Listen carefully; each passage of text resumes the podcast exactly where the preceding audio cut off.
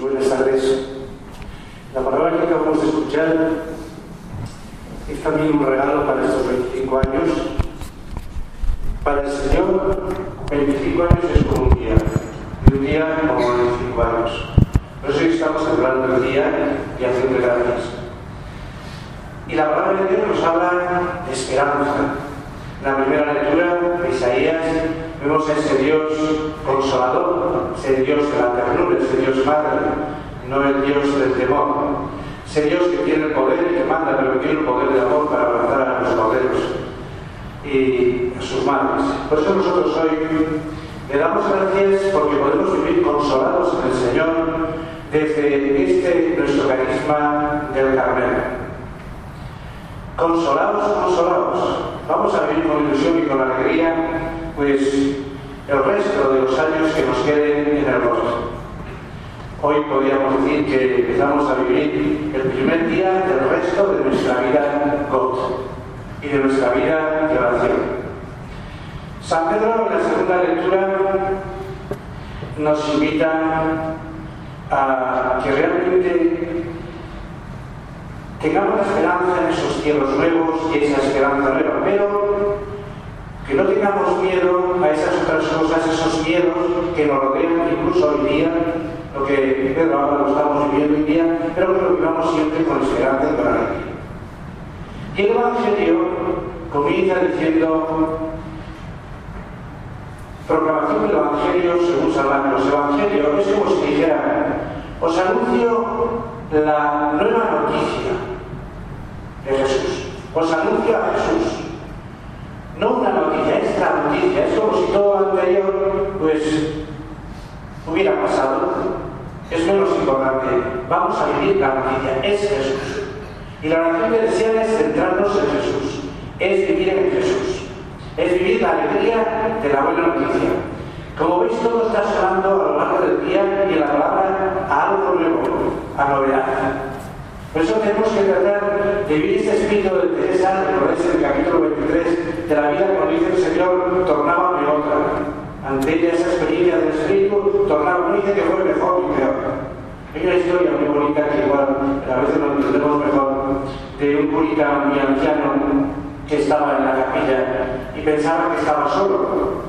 Y decía, Señor, Señor, voz alta, Señor, Señor, hazme mejor. Y el cura joven, el coadjutor que estaba allí en una esquina haciendo oración, decía, Señor, Señor, no lo hagas mejor que es perder el tiempo, hazlo nuevo. nuevo. Muchas veces en los grupos andamos queriendo mejorar y realmente lo importante es vivir la novedad.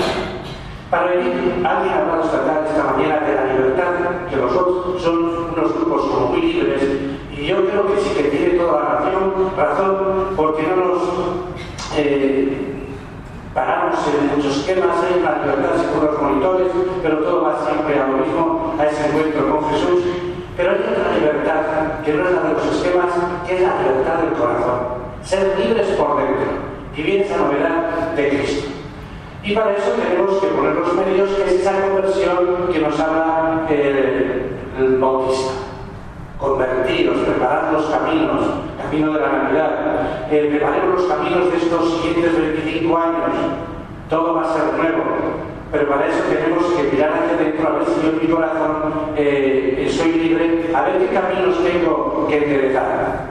Y por otra parte, el Bautista nos enseña a que él no es el protagonista, Podría haber dicho, oye, mira que estoy bautizando aquí, que me bien, eh, quedaros conmigo. No, no, Él está en nombre de otro. Y también todos nosotros tenemos que ser eh, los que vamos preparando el camino del Señor. Por eso tenemos que ser proclamadores de esa buena noticia que nosotros hemos recibido, tenemos que proclamarla a los demás. Pero tenemos que proclamarla por el altavoz y el porque es que a veces somos comunicadores de la buena noticia de los grupos, eh, salimos del grupo y de ellos pues ha salido bien, eh, pues no sé, la semana que viene, la pasada nos gustó más y tal, porque mira lo que ha hecho jugar eh, tenemos que ser proclamadores de lo que hemos recibido, pero no mientras canta, tenemos que ser trompetas del Espíritu, es trompeta eh, mm, bautista que proclama la venida del Señor.